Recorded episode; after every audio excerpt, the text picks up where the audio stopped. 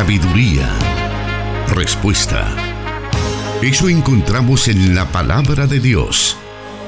Solución bíblica. Comenzamos.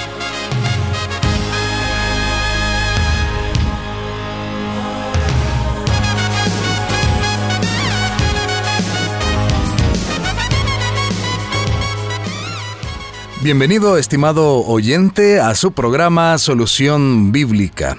Este espacio que tenemos todos los martes a las 5 de la tarde hora de El Salvador, donde podemos colocarnos alrededor de las Sagradas Escrituras y así disipar todas nuestras dudas, todas nuestras inquietudes relacionadas a la vida cotidiana, al estudio de la palabra de Dios, a la historia, y todo esto llevado al campo bíblico y poder así juntos recibir esa luz que tanto necesitamos para tener una guianza en nuestra vida. Así que le damos la bienvenida en esta tarde y también queremos darle la bienvenida al pastor Jonathan Medrano que ya está con nosotros. Muchas gracias hermano Miguel Trejo, un saludo muy especial desde los estudios de Plenitud Radio 98.1 FM en el occidente de la República del Salvador a todos los que ya están pendientes de esta nueva emisión de su programa Solución Bíblica. Estamos transmitiendo a través de el 98.1 FM, como bien lo dice nuestro hermano Jonathan Medrano, Plenitud Radio para el occidente del Salvador, también para todo el país a través de 100.5 FM. En el oriente de El Salvador también estamos llegando a través de Restauración San Miguel 1450 AM y para el occidente de Guatemala a través del 89.1 y ahí estamos llegando a través de la señal de Cielo FM. Así que muchísimas bendiciones a nuestros hermanos que ya están conectados con nosotros. De hecho, durante esta semana hemos recibido varios reportes de nuestros oyentes en diferentes lugares de la ciudad, del país y del mundo, que están muy conectados martes a martes con este programa. Y bueno, queremos iniciar esta, esta tarde con el programa Solución Bíblica, precisamente pues hablando acerca de lo que está sucediendo en nuestro país, El Salvador. Estamos eh, en la mira tanto de los que estamos dentro del Salvador, así como también alrededor del mundo de qué es lo que está sucediendo. Pero, Pastor Jonathan, quisiera que iniciáramos este programa tal vez dando una eh, reflexión hacia los cristianos de cuál debe ser eh, su actitud ante todos los sucesos, ante la situación política. Debe ser esta una situación donde los cristianos deben levantar su voz, deben orar, deben callar. ¿Cuál es la actitud? Y bueno, también un panorama de lo que está sucediendo, Pastor Jonathan. Bueno, los sucesos que estamos viviendo en nuestro país, eh, que no solamente se han desarrollado a partir del primero de mayo con la toma de posesión, ¿verdad?, de la nueva Asamblea Legislativa, ha marcado un precedente, un hito histórico en la historia moderna de nuestro país. Lo cierto es que, eh, como usted bien lo señala, hermano, estamos siendo em, objeto de, pues, de noticia, somos objeto de noticia para muchos en el ámbito internacional, no solamente para quienes analizan la realidad política, social de nuestro país, sino que organismos internacionales se están pronunciando ya ante lo que se está viviendo al interior de nuestro país. Esta es una realidad que a todos nos coloca frente a una reflexión honesta de la cosmovisión que como cristianos debemos de tener frente a esta coyuntura para los que somos creyentes, esto debe de pasar siempre por el lente de la ética bíblica, de lo que Dios nos, nos enseña a través de la revelación que Él ha plasmado en la escritura. Eh, la composición y la naturaleza de los, de los sucesos que se han venido dando hablan de un proceso en el que se está concentrando el poder eh, básicamente en una forma o en una, en una sola persona. Y obviamente que se dice que el poder absoluto corrompe. Y no es que el poder en sí mismo corrompe, sino que el poder manifiesta la realidad interna del corazón de las personas, de tal manera que en el ejercicio del poder es que una persona puede demostrar en realidad sus eh, auténticas intenciones.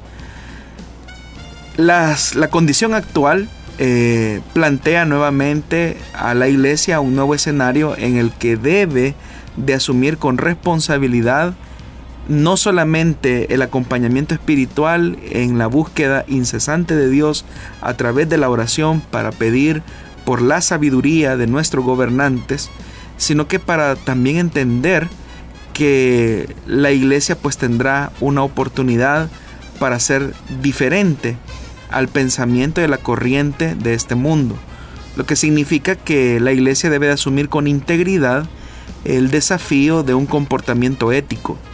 En ese sentido es que la iglesia no debe de plegarse a ninguna forma eh, política partidaria eh, de cómo interpreta la realidad, sino que debe de ser fiel a la ética y a los principios del reino de Dios.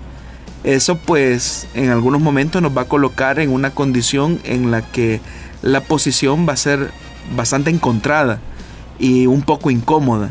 Pero esa posición incómoda eh, va a revelar nuestra fidelidad o al reino de Dios o a las ideologías humanas. El problema es que en las actuales condiciones podemos fácilmente deslizarnos hacia lo que nosotros conocemos eh, como una idolatría. Y la idolatría es cualquier forma o manifestación de culto, eh, admiración o adoración a algo o a alguien que no sea nuestro Dios. Debemos de decir que poder absoluto solamente Dios lo tiene. Verdad absoluta solamente Dios la posee. Las demás formas solamente son manifestaciones de idolatría.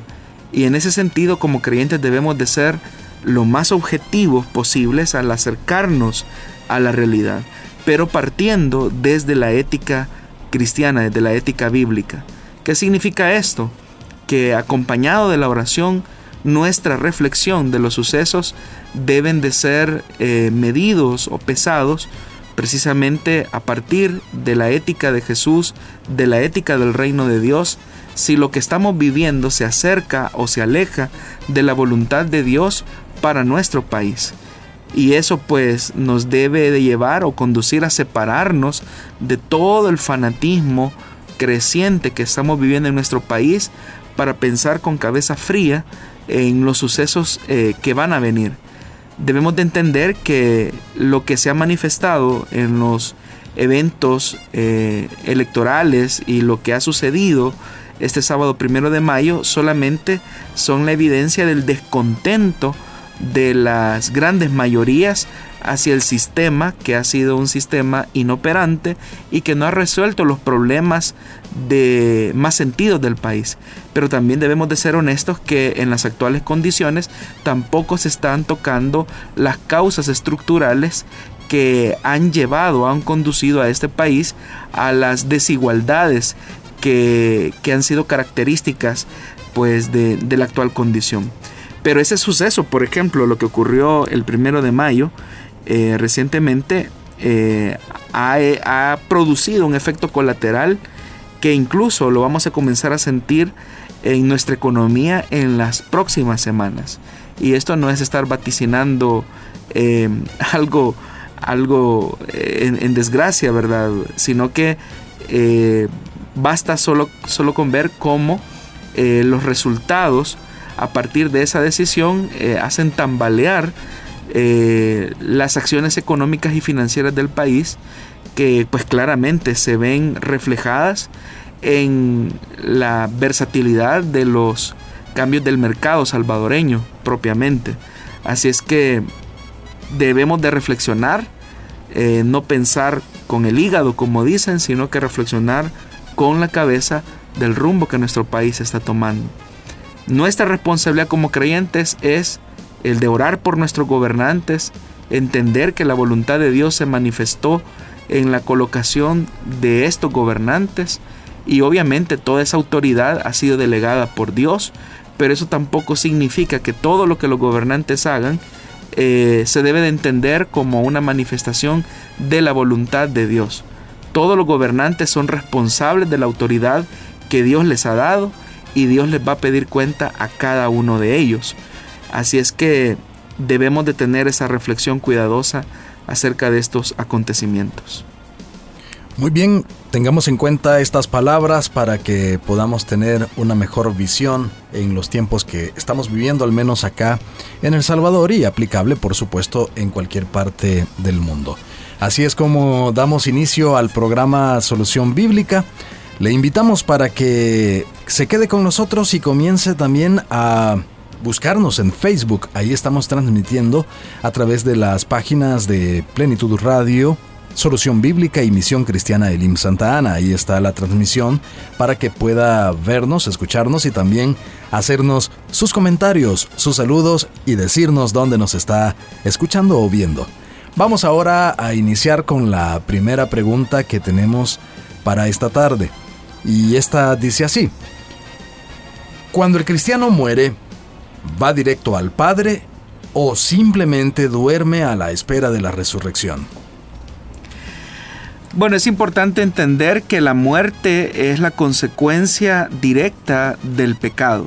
Y la muerte no solamente se manifiesta en la muerte física, sino que la muerte tiene una, una eh, un, espectro más amplio de lo que nosotros normalmente entendemos. Pero en el elemento físico, eh, la muerte física, es la separación de la parte material de la parte inmaterial.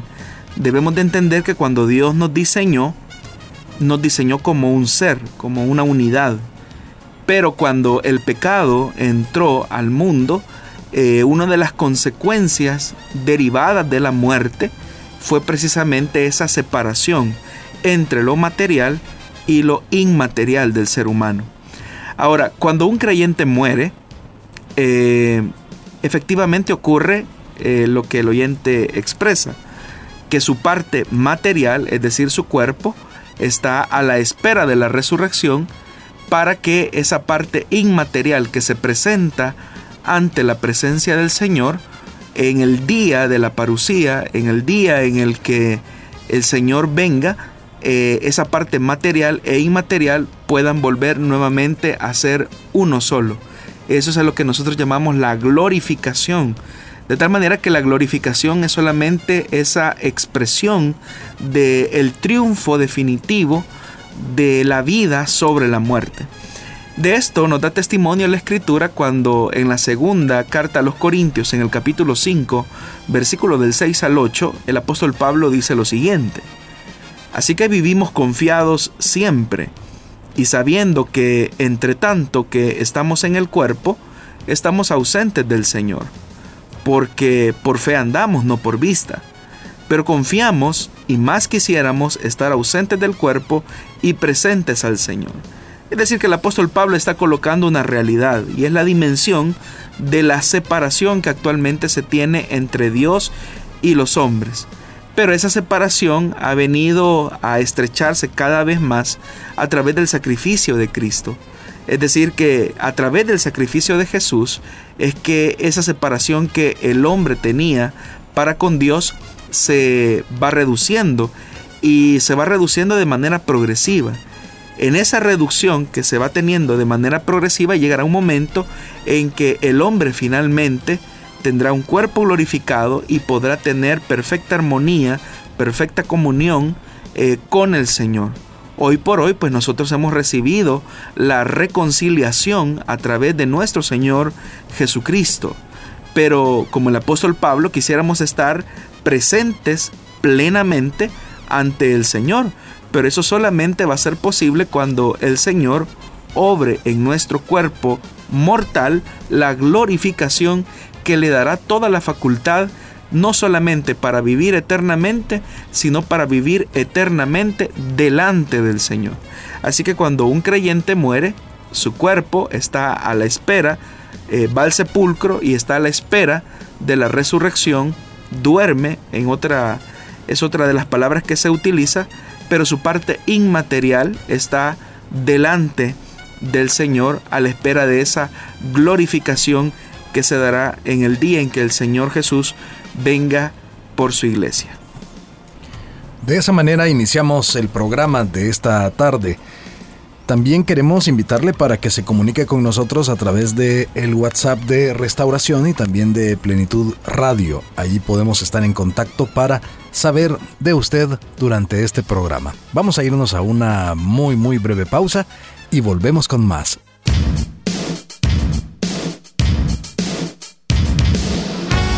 Escríbenos tus preguntas al número de WhatsApp de Plenitud Radio 503 7848 5605 y número de WhatsApp de Restauración 503 78 56 94 96.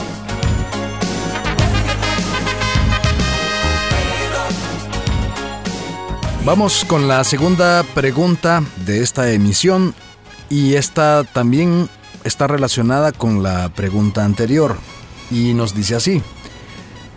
Las personas que murieron antes del sacrificio de Cristo están en el cielo, nos dice él o la oyente, pastor.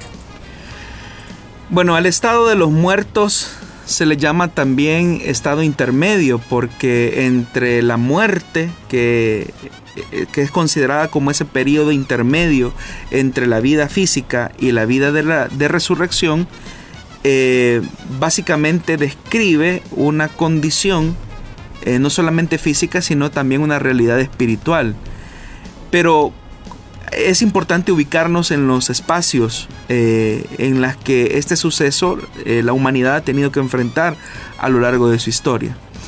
La muerte física, como ya lo mencionamos en el, en el bloque anterior, se produce precisamente cuando la parte material se separa de la inmaterial o cuando la parte inmaterial se separa de la material. Ese es el momento en que Precisamente el cuerpo va al polvo, como dice el libro de Eclesiastés, de donde fue tomado, pero eh, la parte inmaterial vuelve a Dios, quien fue quien lo dio. Y esto pues lo da, da testimonio el libro de Eclesiastés capítulo 12 versículo 7. Ahora, para comprender lo que sucede en ese estado intermedio, es importante establecer eh, las diferencias que se han producido a partir de la muerte y la resurrección de Cristo. Antes de la muerte de Cristo, el estado de los muertos fue descrito por el Señor Jesús en aquel relato de el rico y Lázaro. En esa porción claramente se establece que después de la muerte, la parte inmaterial de los muertos era conducido hacia un lugar que se llamaba Hades. De eso nos da testimonio eh, ese versículo 23 en el relato del Evangelio de Lucas. Ahora, ese lugar eh, se sitúa en el centro de la tierra y estaba dividido por dos secciones. La parte superior, llamada el seno de Abraham, y la parte inferior, que era como un lugar de tormento, donde iban aquellas personas cuya vida había sido eh, una vida separada de Dios. Y a esa parte llanamente se le llama el Hades, que era precisamente un lugar de tormento, como lo acabo de mencionar, donde iban las personas injustas. Ahora, en ese relato del Evangelio de Lucas hay ciertas verdades que debemos de entender.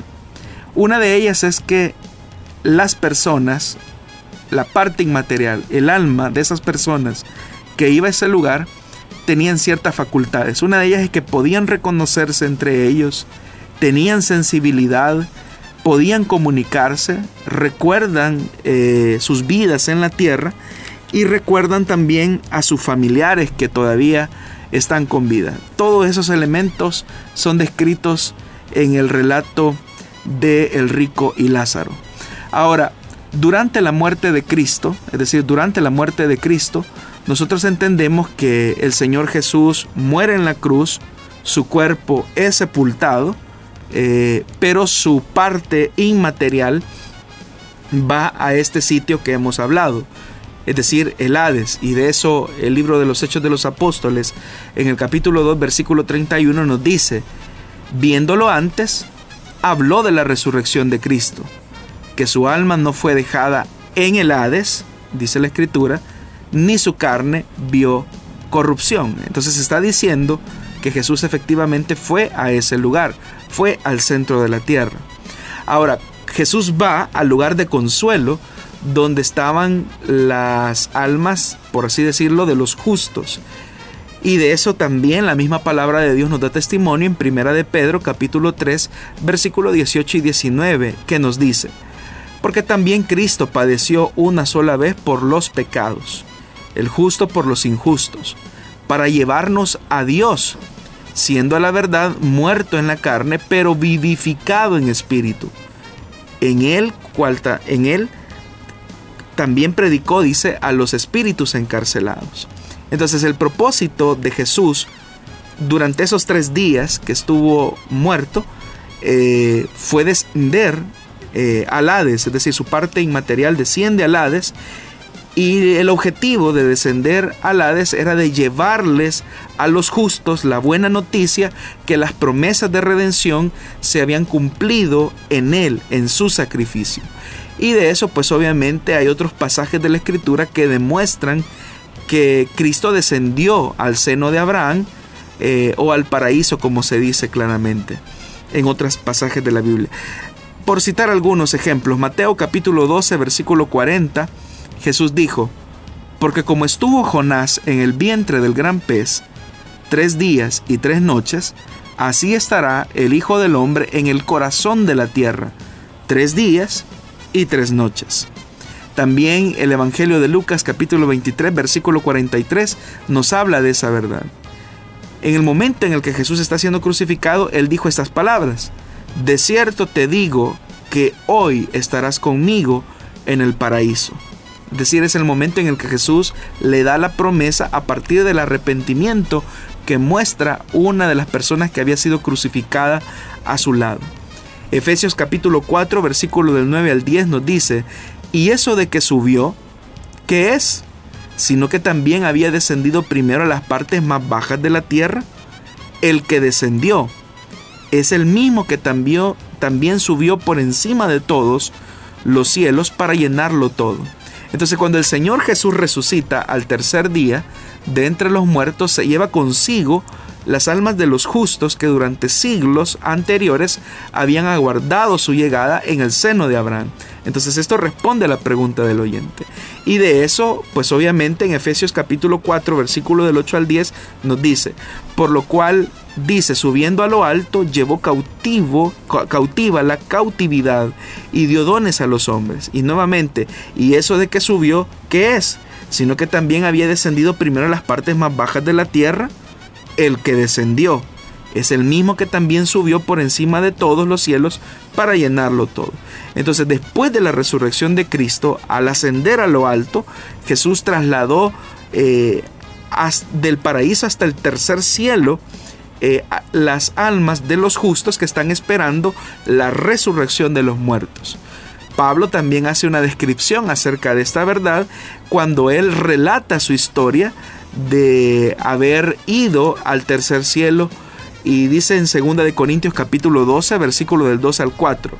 Él contando su experiencia y hablando en tercera persona dice, conozco a un hombre en Cristo que hace 14 años, si en el cuerpo no lo sé, si fuera del cuerpo no lo sé, Dios lo sabe. Fue arrebatado, dice, hasta el tercer cielo. Y conozco a tal hombre. Si en el cuerpo, fuera del cuerpo no lo sé, Dios lo sabe que fue arrebatado al paraíso, donde oyó palabras inefables que no les dado al hombre expresar. Entonces Pablo, ya estando en esta era de la gracia, él manifiesta que fue arrebatado, y ve esa palabra, arrebatado al tercer cielo, donde escuchó palabras inefables que a los hombres no les es dado expresar.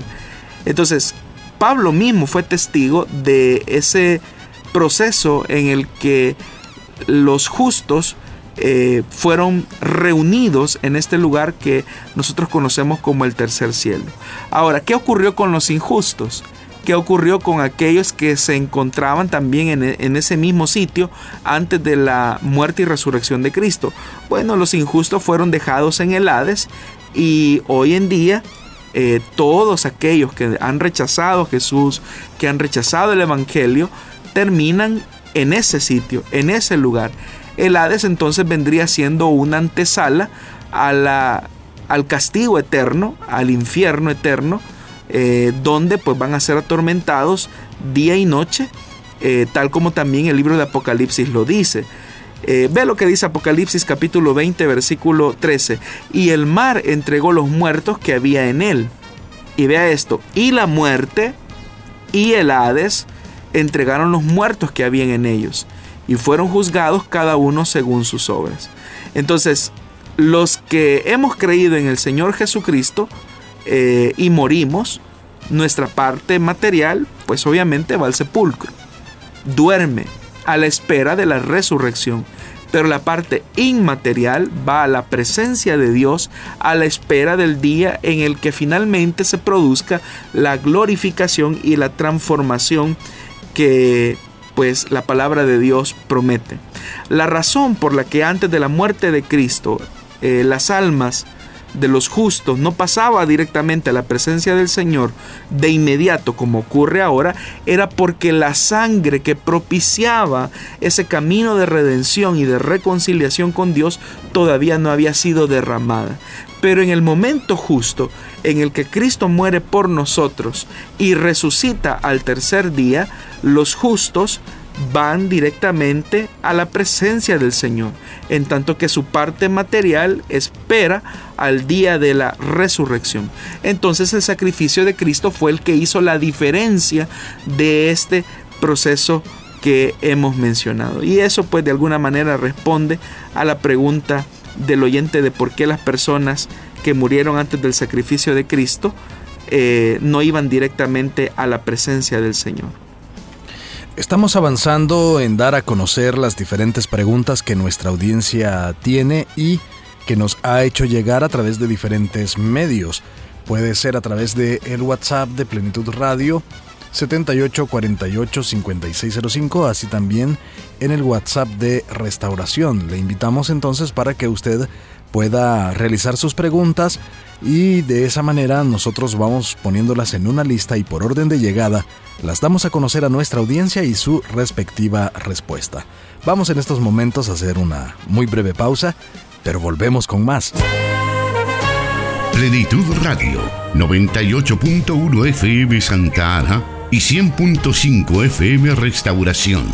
Transmitiendo solución bíblica para El Salvador y el mundo.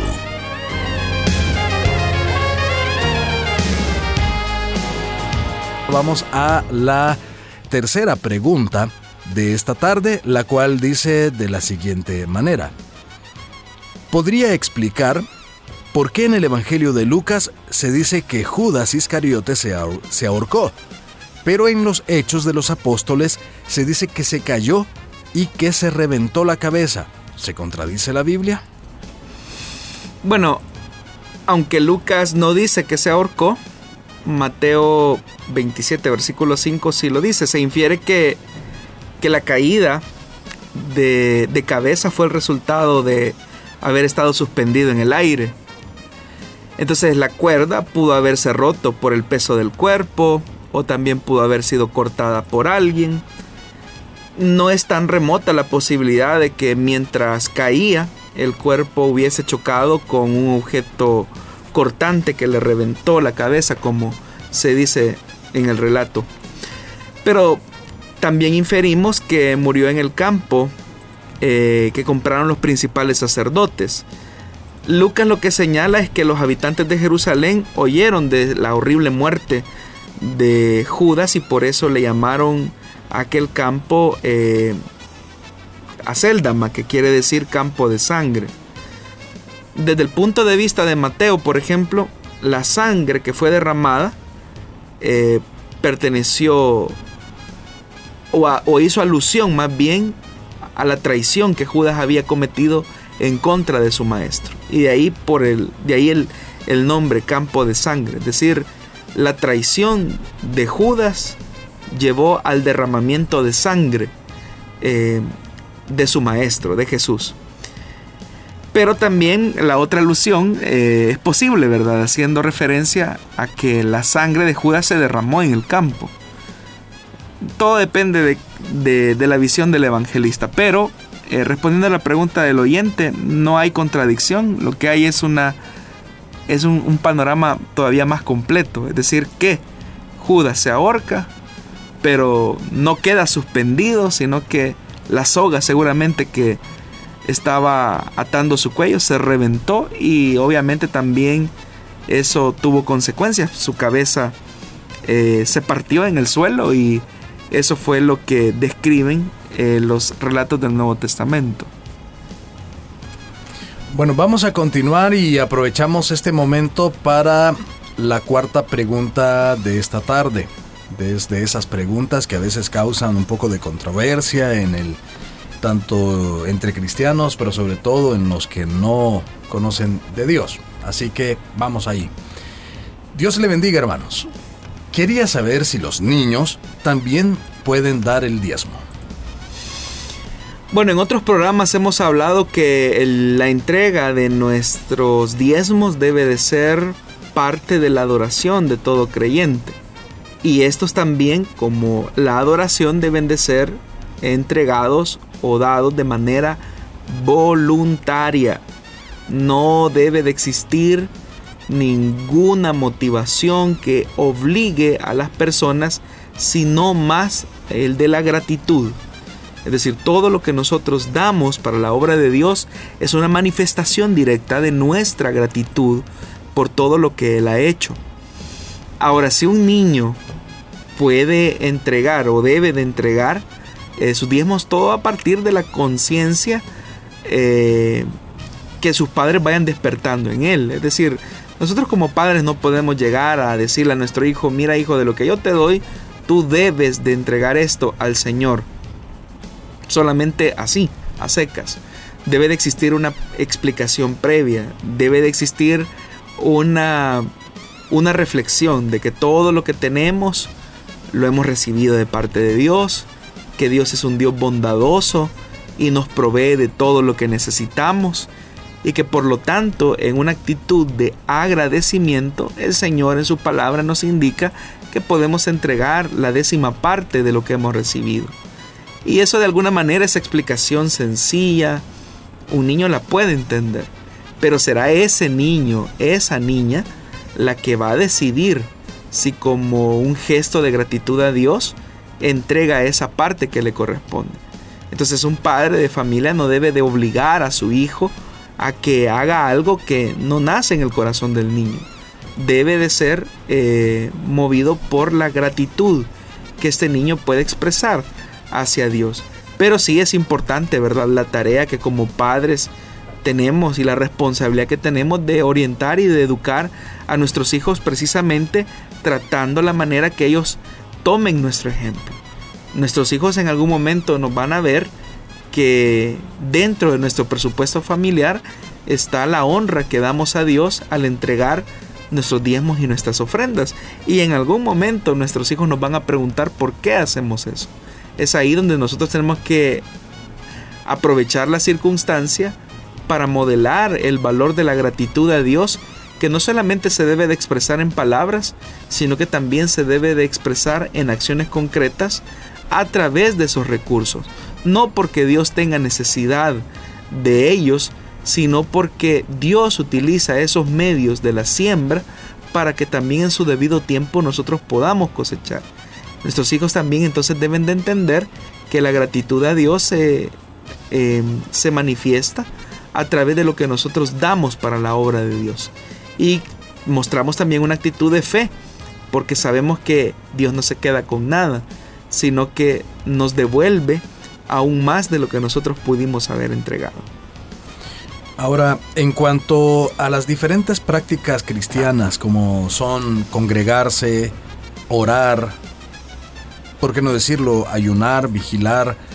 Y vamos a agregar también el tema de escuchar música cristiana. ¿Debe existir una imposición hacia los niños? No, eh, lo que ocurre es que como padres somos responsables de modelar, y eso es lo importante, modelar el carácter de Cristo en nuestras relaciones. Por ejemplo, la Biblia establece claramente en el Nuevo Testamento que la relación que pueda tener un esposo con su esposa debería, o al menos debería de ser el anhelo, de manifestar la relación que Cristo tiene con la iglesia. Pero ese modelo o ese, ese modelaje que se establece, por ejemplo, en la relación matrimonial es influyente en la relación que nosotros tenemos con nuestros hijos. Entonces nuestros hijos deben de ver en nosotros un cambio, una transformación en el carácter al cual ellos anhelen o deseen imitar. Sabemos que la naturaleza humana eh, tiende a replicar los ejemplos que ve. Y normalmente somos más atraídos a replicar lo malo que lo bueno. Pero es ahí donde nosotros como, como padres, como esposos, debemos de afirmar correctamente a nuestros hijos. Las cosas no funcionan por obligación, no deben de serlo, pero sí debe de serlo eh, por motivación. Es verdad que hay una responsabilidad que los padres ejercen de la, eh, en cuanto a estimular la fe de los hijos y que ellos lleguen a conocer a Dios. Por ejemplo, cuando papá y mamá se dirigen hacia la iglesia, ellos animan a sus hijos a que les acompañen en esa tarea, en esa ruta. Y mientras los hijos viven bajo la cobertura de sus padres, pues la identidad cristiana, bíblica, cristocéntrica es algo que debe de ser respetada. Ahora, llegará un momento en que ese niño, esa niña va a crecer y va a tomar identidad acerca de lo que sus padres les han enseñado. Pero por encima de eso, lo más importante es que nuestros hijos lleguen al conocimiento pleno de la verdad del Evangelio a través de la conversión. De tal manera que nosotros podemos contribuir en primer lugar con nuestra vida, con nuestro testimonio, para que ellos se acerquen al Señor. El problema es cuando nosotros queremos obligar a nuestros hijos a hacer cosas que nuestros hijos son conscientes que ni nosotros hacemos. Hemos visto casos penosos donde padres eh, obligan a sus hijos a orar cuando sus hijos jamás han visto a sus padres de rodillas. Muchas veces se les dice apagar la televisión o apagar tu teléfono, ponete a leer la Biblia, pero ellos nunca han visto a sus padres eh, leyendo la escritura, nunca han visto a sus padres resolviendo los problemas de familia a partir de la lectura de la palabra, porque no se tiene ni siquiera una cosmovisión bíblica en la que podamos partir para enfrentar nuestra realidad del día a día. Entonces debemos de estimular a nuestros hijos, a esta generación, a través de nuestro ejemplo y de nuestro eh, modelaje en lo que vamos haciendo día con día. Muy bien, es bueno que tomemos estos consejos para que los llevemos a la práctica, sobre todo aquellos que tenemos el reto de tener a nuestros hijos, a nuestra familia y bueno, un reto enorme el que, el que Dios nos ha dado. Tenemos que llevarlo adelante con su ayuda. Vamos a hacer una pausa en estos momentos, vamos a irnos a una breve pausa y volvemos con más de las preguntas que tenemos para esta tarde. Su palabra es luz. Solución bíblica.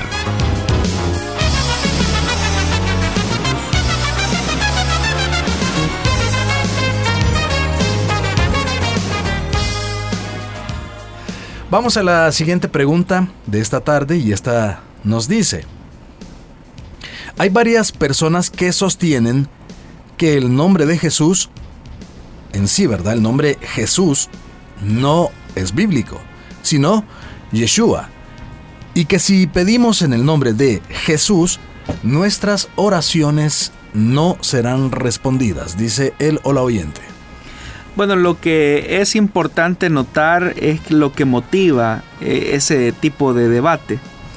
Quienes dicen que el nombre debe de ser Yeshua aseguran que al ser judío eso debió ser eh, debió ser su nombre en hebreo y hay quienes incluso aseguran enfáticamente que sería incorrecto o es una blasfemia llamar eh, llamarle Jesús en español como suena en el español. Partamos del punto más básico, más elemental. los apóstoles, eh, los escritores del Nuevo Testamento, algunos de ellos, eh, por inspiración del Espíritu Santo, ellos pues escribieron en griego, no en hebreo, el Nuevo Testamento. Si fuera cierto que solo debemos de usar el nombre Yeshua y que cualquier otro nombre es una herejía o que al dirigirnos en oración a Él debemos de hacerlo precisamente así, en el nombre de Yeshua, eh, y que por lo tanto Dios no va a escuchar nuestra oración si no lo hacemos de esa manera, entonces ¿cómo haríamos con aquellos escritos en el Nuevo Testamento donde eh, estos escritores utilizan el griego y obviamente no utilizan el nombre Yeshua, sino que utilizando el idioma griego, koine, dicen Jesús, que vendría siendo como eh, el equivalente ¿no? Eh, en griego. Entonces cambiar el, idioma eh, no cambia el significado de las cosas en ninguna manera. Dios entiende todos los idiomas, Él sabe perfectamente que cuando hablamos de Jesús nos estamos refiriendo a quien murió en la cruz del Calvario, resucitó al tercer día, está a la diestra de la majestad del Padre intercediendo por aquellos que han recibido su perdón. Así que sin importar el idioma en el que nos dirijamos, haciendo referencia a nuestro Salvador, es un aspecto intrascendente. Nuestras oraciones no son oídas por si lo hacemos en hebreo o si lo hacemos en arameo o si lo hacemos en árabe o en chino eh, o lo hacemos en francés. No ese es el punto. El punto es que nuestras oraciones son escuchadas gracias a la mediación de Jesús como nuestro sumo sacerdote.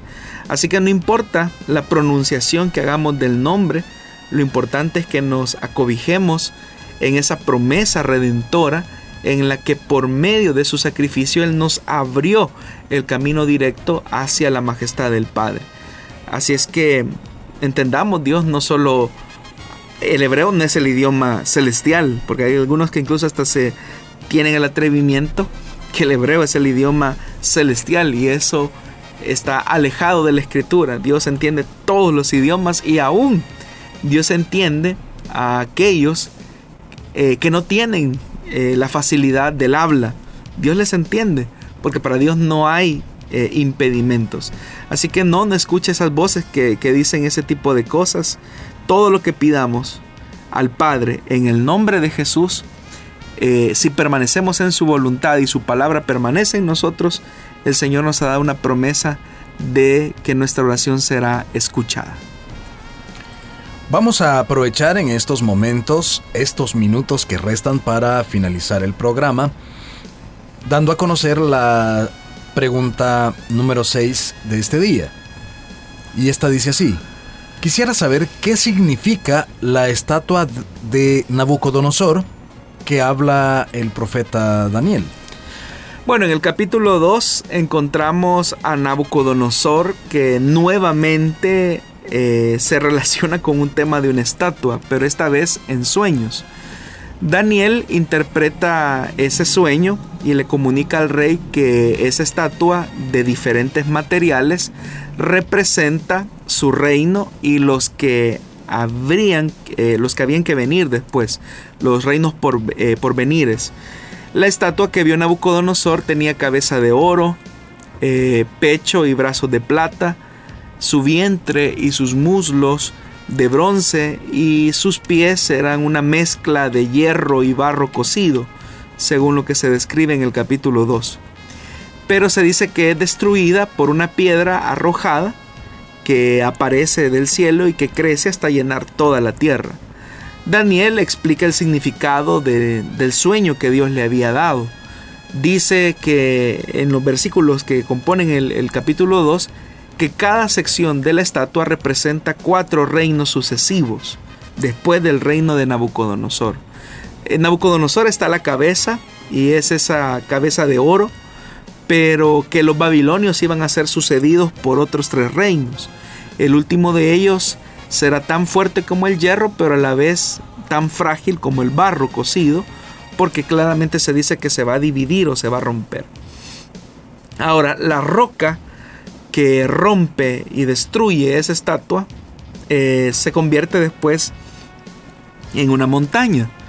Y esa montaña es símbolo del reino de Dios, del propio reino de Dios que es capaz de destruir los reinos de los hombres que son temporales, imperfectos y finitos.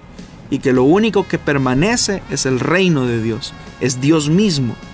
Ahora, de como nosotros ya vemos la historia, nosotros pues podemos ver hacia atrás y ver cuáles fueron esos reinos que se sucedieron después del reino o del imperio babilónico.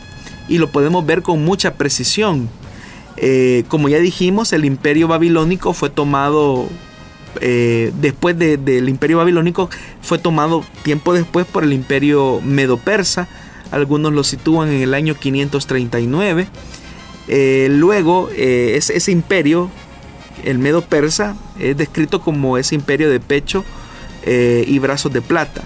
Más adelante, alrededor del año 332, cuando Alejandro Magno eh, se convierte en el conquistador del mundo conocido, eh, es descrito entonces ese imperio, ese reino como el imperio con piernas de bronce, que representan al imperio griego.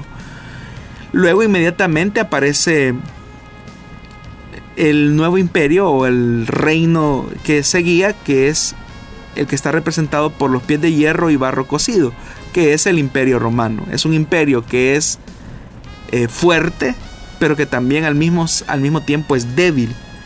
Pero lo más interesante de la profecía de Daniel no es tanto la descripción de los imperios, que al babilónico le sigue el medo persa, luego el griego, luego el, el imperio romano, sino que lo más interesante es la piedra que destruye todos esos reinos y esa piedra que no es cortada por manos humanas, que es, que es capaz de borrar y de romper todos los gobiernos humanos para establecer el único gobierno perfecto centrado en el señorío de Cristo. Y esa, y esa, y esa precisamente esa estabilidad de ese reino radica en que la forma en que se establece no es a través de manos humanas, sino que es a través de un poder divino. Y eso es, básicamente lo que Daniel está diciendo a Nabucodonosor. Le está diciendo, aunque vivas el éxtasis de tu éxito como emperador, eso no durará para siempre. Eso va a tener un fin. Y de aquello que tú sientes gloria y orgullo, llegará un momento en que lo que consideras insignificante y despreciado le dará y le pondrá fin a los gobiernos de este mundo. Y ese pues obviamente es el reino de nuestro Señor Jesucristo.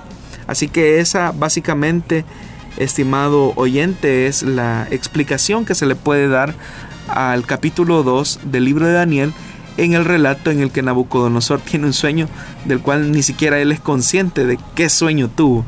Pero gracias a la sabiduría que Dios le da a Daniel para interpretar ese sueño, es que Nabucodonosor llegue a entender que su reino, por muy glorioso o fantasioso que quiera ser, tendrá fin algún día.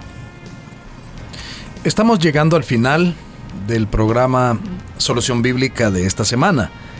Este programa usted lo puede escuchar nuevamente al finalizar esta transmisión en Facebook Live Así también puede estar pendiente de cuando es colocado en las plataformas de Spotify y SoundCloud. Ahí usted podrá escucharlo de nuevo ya en su formato de podcast y pues estar pendiente nuevamente de revisar cada uno de los datos que se han vertido en este, en este programa. También puede revisar los demás que ya están colocados ahí los demás audios donde encontrará otras respuestas a otros temas, eh, temas de familia, temas de convivencia en la congregación, en fin. Eh, usted puede revisar esas plataformas de Spotify y SoundCloud y puede buscarnos como solución bíblica y le aparecerán todos los programas hasta la fecha. Esa es otra de las opciones que usted tiene y también las repeticiones que tenemos tanto en restauración como en plenitud radio. De esta manera entonces llegamos al final del programa, agradeciendo siempre al pastor Jonathan Medrano que amablemente está acá con nosotros respondiendo a cada una de estas inquietudes. Bueno, una vez más, estimados hermanos y hermanas, gracias por su compañía. Para nosotros es un privilegio poder llegar hasta donde quiera que usted se encuentre. Gracias hermano Miguel también por hacer de este programa un programa muy ameno. Si el Señor nos permite la vida y Él no ha venido por nosotros, nos volvemos a encontrar en otra emisión del programa Solución Bíblica. Que Dios le bendiga y nos escuchamos la próxima semana en vivo a las 5 de la tarde hora de El Salvador y en las diferentes plataformas donde este programa eh, está siendo colocado para que usted pueda seguirse edificando. Muchísimas bendiciones.